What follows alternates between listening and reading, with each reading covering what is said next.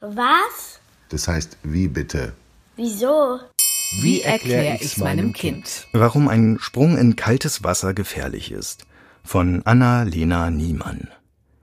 Wenn draußen die Sonne kräftig scheint und uns 30 Grad und mehr schenkt, sehnt sich unser Körper nach einer Abkühlung. Am schönsten geht das natürlich im Wasser.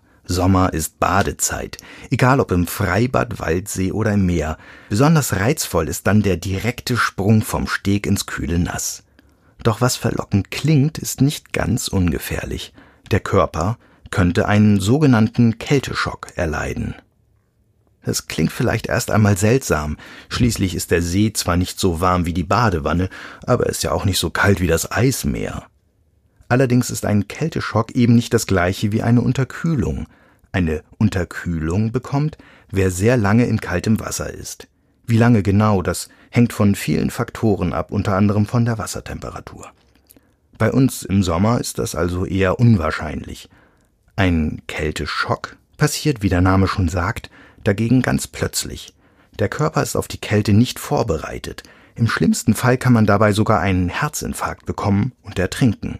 Das kommt zwar sehr selten vor, gefährlich ist es trotzdem, weil viele Menschen nicht damit rechnen, dass so etwas beim Baden im Sommer überhaupt geschehen kann. Sie sind deshalb unvorsichtig und springen überhitzt in den See.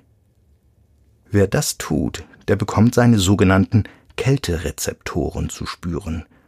Die sitzen überall in unserer Haut. Wärmerezeptoren gibt es auch, allerdings nicht so viele. Zusammen bestimmen sie darüber, wie wir Temperaturen empfinden, also ob wir etwas als warm oder kalt wahrnehmen. Weil Kälte für den Menschen grundsätzlich unangenehm und gefährlich werden kann, warnen uns diese Rezeptoren, wenn es außen auf unserer Haut kalt werden sollte, zum Beispiel weil wir in kühles Wasser springen. Dann werden die Kälterezeptoren gereizt und melden dem Gehirn Alarm. Das passiert automatisch, es ist ein Reflex und wie alle Reflexe eigentlich sehr sinnvoll. Schließlich soll er uns davor schützen, zu erfrieren oder zu unterkühlen. Im Wasser kann er uns jedoch auch schaden. Bekommt das Gehirn die plötzlichen Warnsignale, schüttet es die Hormone Adrenalin und Noradrenalin aus. Die beiden werden auch oft als Stresshormone bezeichnet.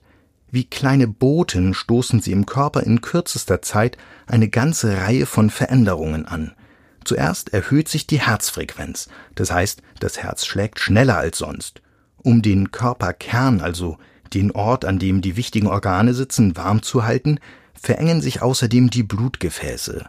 Wenn das Herz jetzt, also schneller als vorher, das Blut durch schmalere Bahnen pumpen muss, führt das zu höherem Blutdruck. Bei manchen Menschen, besonders bei Älteren oder jenen, die eine Vorerkrankung haben, ist das so anstrengend für das Herz, dass sie einen Infarkt bekommen können. Doch nicht nur unser Herz beginnt zu rasen, auch die Atmung verändert sich und wird schneller. Besonders gut lässt sich das an dem ersten Atemzug beobachten, den wir nehmen, sobald wir ins kalte Wasser gesprungen sind. Reflexartig atmen wir ganz tief ein, das bekannte nach Luft schnappen. Wenn jemand in Panik gerät und jetzt bei jedem Atemzug so schnell und tief Luft holt, hyperventiliert er und es kann ihm ganz leicht schwindelig werden.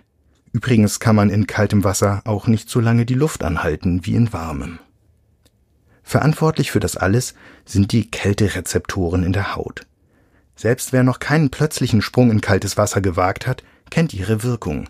Wir erleben sie zum Beispiel dann, wenn wir uns reflexhaft wegdrehen und zucken, weil uns jemand mit kaltem Wasser bespritzt. Man kann auch spüren, wo die meisten dieser Kälterezeptoren liegen. Schreiten wir langsam ins Wasser, ist es meistens noch gut auszuhalten, solange nur die Beine nass werden. Unangenehm wird es, wenn der Wasserspiegel den Oberkörper erreicht. Hier können wir mit den kalten Temperaturen weniger gut umgehen, denn im Brustbereich des Körpers gibt es fast doppelt so viele sogenannte Kältepunkte wie auf den Oberschenkeln. Allerdings sind die Kälterezeptoren kein genaues Thermometer. 20 Grad Wassertemperatur fühlen sich für unseren Körper nicht immer gleich an. Das kann man ganz leicht selbst mit einem kleinen Experiment ausprobieren. Dazu stellt man drei Schüsseln nebeneinander. In die linke füllen wir kaltes, in die mittlere lauwarmes und in die rechte warmes Wasser. Jetzt legt man die eine Hand in die Schale mit dem kühlen Wasser und die andere in die Schale mit dem warmen Wasser. Nach einigen Minuten halten wir beide Hände gleichzeitig in die Mitte, also ins Lauwarme. Sie dürfen sich aber nicht berühren. Das Erstaunliche ist, obwohl die Haut beider Hände von Wasser derselben Temperatur umschlossen ist, fühlen sie sich ganz unterschiedlich an. Die Hand, die zuvor im kalten Wasser lag, empfindet es jetzt als heiß. Für die andere fühlt es sich hingegen kalt an. Genau das gleiche passiert dem Körper im Sommer beim Baden. Je heißer es draußen ist und damit je stärker der Körper selbst aufgewärmt ist, desto kälter empfindet unsere Haut das Wasser zunächst. Es dauert eine Weile, bis sich der Körper an den Temperaturunterschied gewöhnt hat. Temperaturen sind also subjektiv. Jeder Mensch nimmt sie unterschiedlich wahr. Es gibt deshalb Leute, die ganz bewusst versuchen, sich an kaltes Wasser zu gewöhnen und den Reflex zu überwinden, der uns sagt, dass wir lieber schnell zurück in die Wärme sollten. Kalte Duschen sind nicht nur im Sommer beliebt. Es heißt, sie sollen das Immunsystem stärken und damit dafür sorgen, dass wir seltener krank werden. Andere wiederum erhoffen sich, dass ihre Haut nach einer kalten Dusche frischer aussieht, denn als Gegenreaktion beginnt der Körper damit, sein größtes Organ, die Haut, besser zu durchbluten. Allerdings kommen wir dadurch auch stärker ins Schwitzen als vorher. Auch das ist eine Gegenreaktion des Körpers, der uns ganz schnell wieder aufheizen möchte. Beim Sprung ins kalte Wasser geht es aber nicht nur um die eigene Gesundheit. Für manche Menschen ist das fast eine Art Mutprobe. Sie wollen sich selbst herausfordern und steigen nicht nur im Sommer, sondern sogar im Winter ins Wasser. Passenderweise heißen sie deshalb Eisschwimmer. Die Wassertemperatur liegt dann bei fünf Grad oder weniger. Sie veranstalten internationale Wettbewerbe und schwimmen, genau wie ihre Kollegen im beheizten Hallenbad. Die letzte Weltmeisterschaft wurde im März im Hafenbecken von Tallinn in Estland ausgetragen.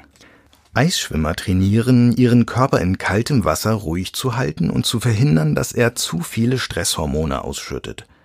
Deshalb können sie es verhältnismäßig lange bei diesen niedrigen Temperaturen aushalten. Aufpassen müssen sie trotzdem.